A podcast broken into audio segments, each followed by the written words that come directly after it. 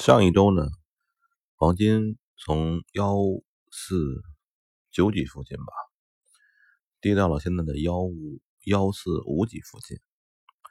在这种避险的商品的，就是黄金这种东西啊，一下子一周啊，大概两天时间内跌这么多，其实呢还是嗯不算太多见的，因为。呃，黄金作为一种一种商品吧，它跟外汇是不一样的。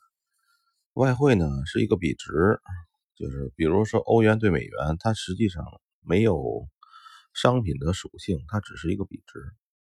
但是黄金呢，它是一个商品的属性，所以呢，就是呃，各自呢，我现在还概概括不出来两种东西的准确区别。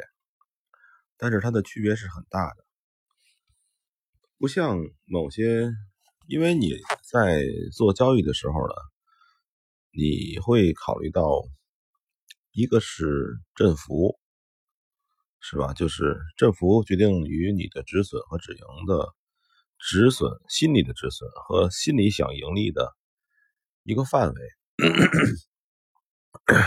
这个，嗯，有一个逻辑是。叫做形式决定内容，呃，这个也是好像古希腊说的吧？也就是说，这种东西的它本身的能运动的这种空间和形式，它能决定它是什么。有的人说我什么都产品都差不太多，那就不对了。嗯，现在这一期的。就这一次我要说的内容是呢，还是在某些的特殊产品里边，就是每个产品其实都是特殊，不管是每一种外汇对儿，嗯，它都有自己的一些活动范围属性，所以呢，你不能贸然的拿来一个一个东西，一个曲线。就敢说你能做它，这个怎么理解呢？就是说，嗯，因为你我并不是说啊，就是我们要这个有什么固定的思维方式，我只是说呢，前提是你不可能二十四小时盯盘。对不起啊，你的二十四小时盯盘。你也不可能二十四小时随时都能够，呃，顺利的做单或者顺顺利的走掉，对吧？就是当你做某种产品的时候，尤其是做二十四小时可以交易的产品，比如说欧美这种货币对儿，它是二十四小时基本都可以交易的，但是你又不能保证二十四小时都在这儿。所谓的止盈止损呢，其实止盈止损。它只是一个数值，它只是在数值上限制住了，它并没有在，就是它是怎么到这个数值，这个价格怎么变化的这个数值，它没有这样的规划，对吧？所以呢，就是，嗯，你要止盈止损，实际上也是有问题的。止盈止损是一个下下策，但是又不得不做的东西。最好的形式是说，当形势发生改变了。你不用止损，自己死死掉，是吧？最好的情况也是，当形势发生，呃，可以出的位置的时候，你不要用止盈，你是手动走掉。这个是我认为是最好状态，因为只有你才能看出这个价格是怎么变化到这个位置的，对吧？而并不是说你简单粗暴的一个点来出和赢。当然，你从呃。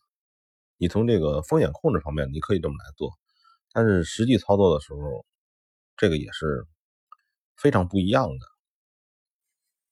嗯，我现在总结一下这次想说的内容啊，我想说的内容就是每一种产品的特性，每一种货币对的特性都是非常不一样的，所以最好的。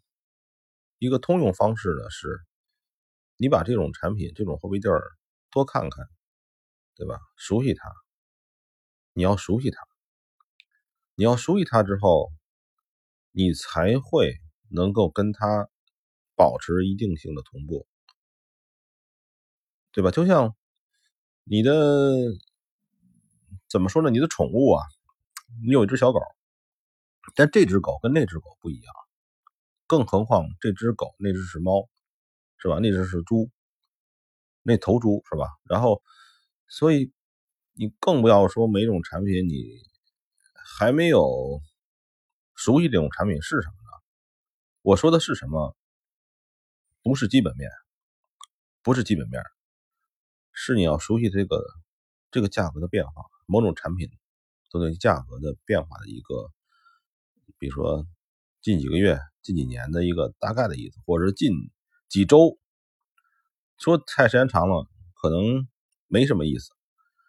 但是某一种某一种产品，你看到了价格变化，你上来就做，呃，这是有很大风险的。最好呢，你把它近半个月，就是越离你近的规律越有价值，但是不能太短了。你要把它熟悉一下，知道大概的一个。